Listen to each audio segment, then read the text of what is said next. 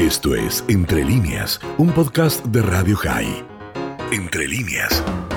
El próximo miércoles, 4 de mayo, se cumplirán 140 años de la legislación de las famosas leyes de mayo de 1882 dictadas por el zar Alejandro III. Estas tenían por objetivo asfixiar la vida social y económica de los judíos en Rusia y provocar así su abandono de la tierra de los zares.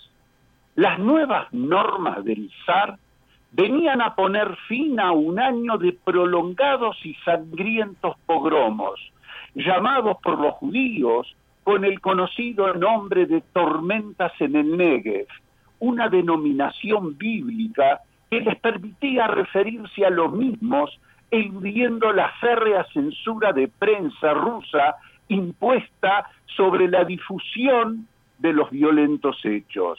Los disturbios y las atrocidades se extendieron en Rusia desde abril de 1881 hasta mayo de 1882, principalmente en la parte suroeste del imperio ruso, especialmente me refiero a las regiones de la actual Ucrania, y paulatinamente se fueron extendiendo a otros vastos territorios de la zona de residencia judía.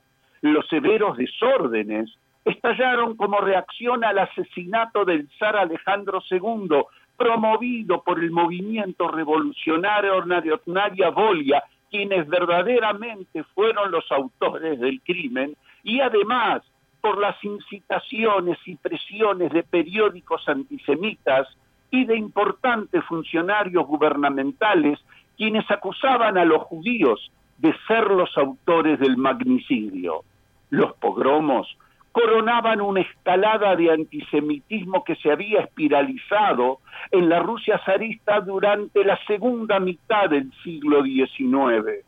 Con el ascenso del zar Alejandro III, los funcionarios del gobierno encabezados por el ministro Ignatiev no solo no impidieron que estallaran los pogromos, sino que los alentaron, los hicieron para distraer a la población en general de la crisis política que siguió al asesinato del zar.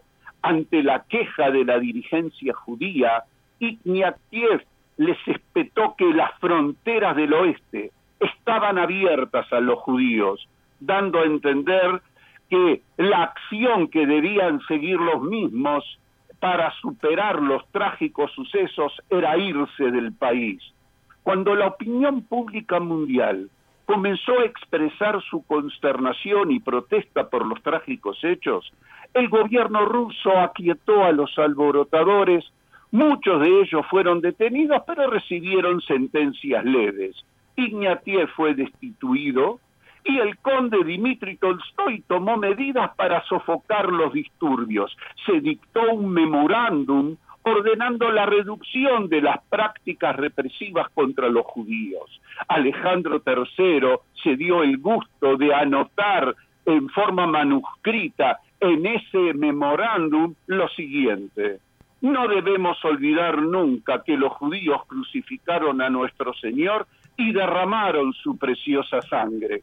Para aplacar los ánimos, se elaboró una nueva legislación para los judíos, que recibió el nombre de las leyes de mayo. Este reglamento que estaba encaminado a estrechar aún más la vida judía, sobre todo en el plano social y económico, y a pesar de ser denominadas leyes temporales, su vigencia se extendió hasta la revolución bolchevique de 1917.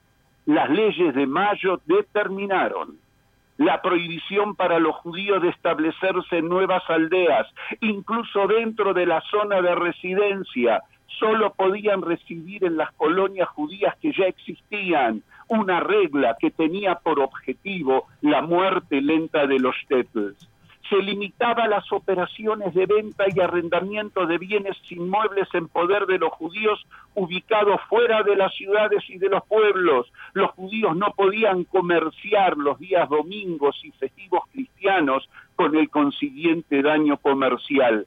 se les prohibió también dedicarse a la agricultura o vivir en un área agrícola. Esta regulación no solo perjudicó el sustento de los judíos, sino que también fortaleció la afirmación de que los judíos no se dedicaban a las actividades productivas.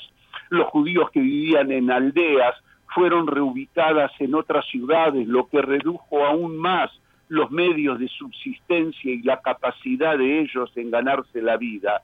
Las leyes de Mayo generaron con los años nuevos y duros reglamentos.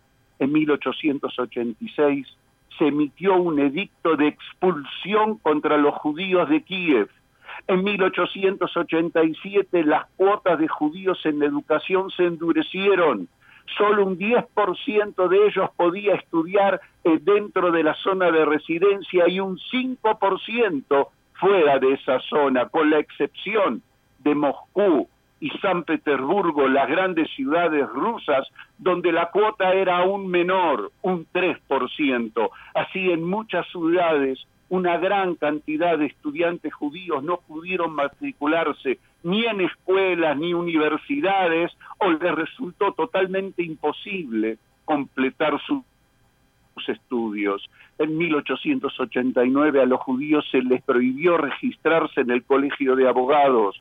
La proporción de médicos judíos que podían trabajar en el ejército no podía superar un 5%. En la primavera del 91, Moscú, la gran capital, fue vaciada de judíos, con la excepción de una pequeña minoría la que consideraban útil. Aproximadamente 20.000 judíos fueron expulsados de Moscú.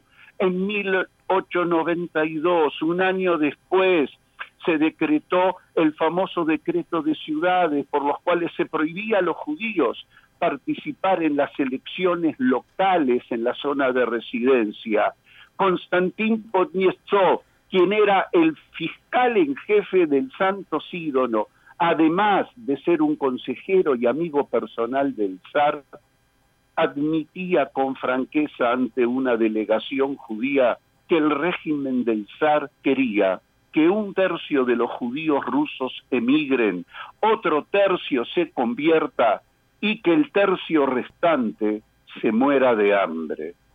Dani, las leyes del antisemitismo estatal ruso lograron su cometido. Llevaron a muchos judíos a buscar refugios en otros países, provocando uno de los más grandes exilios judíos de toda su historia, desde el comienzo de los pogromos, desde el comienzo de los disturbios, hasta el estallido de la Primera Guerra Mundial en 1914, unos dos millones y medio de judíos, dos millones y medio de judíos emigraron de Rusia, dos millones de ellos se fueron a Estados Unidos, 150 mil a Gran Bretaña y el resto a la Argentina, en donde llegaron unos 115 mil, a Canadá y Sudáfrica. Una pequeña minoría que apoyaba las ideas sionistas optó por emigrar a Eretz Israel, unos 60 mil en dos corrientes migratorias. Dani cambiaba así drásticamente la dispersión demográfica judía mundial y como siempre, nuevas historias se empezaban a escribir.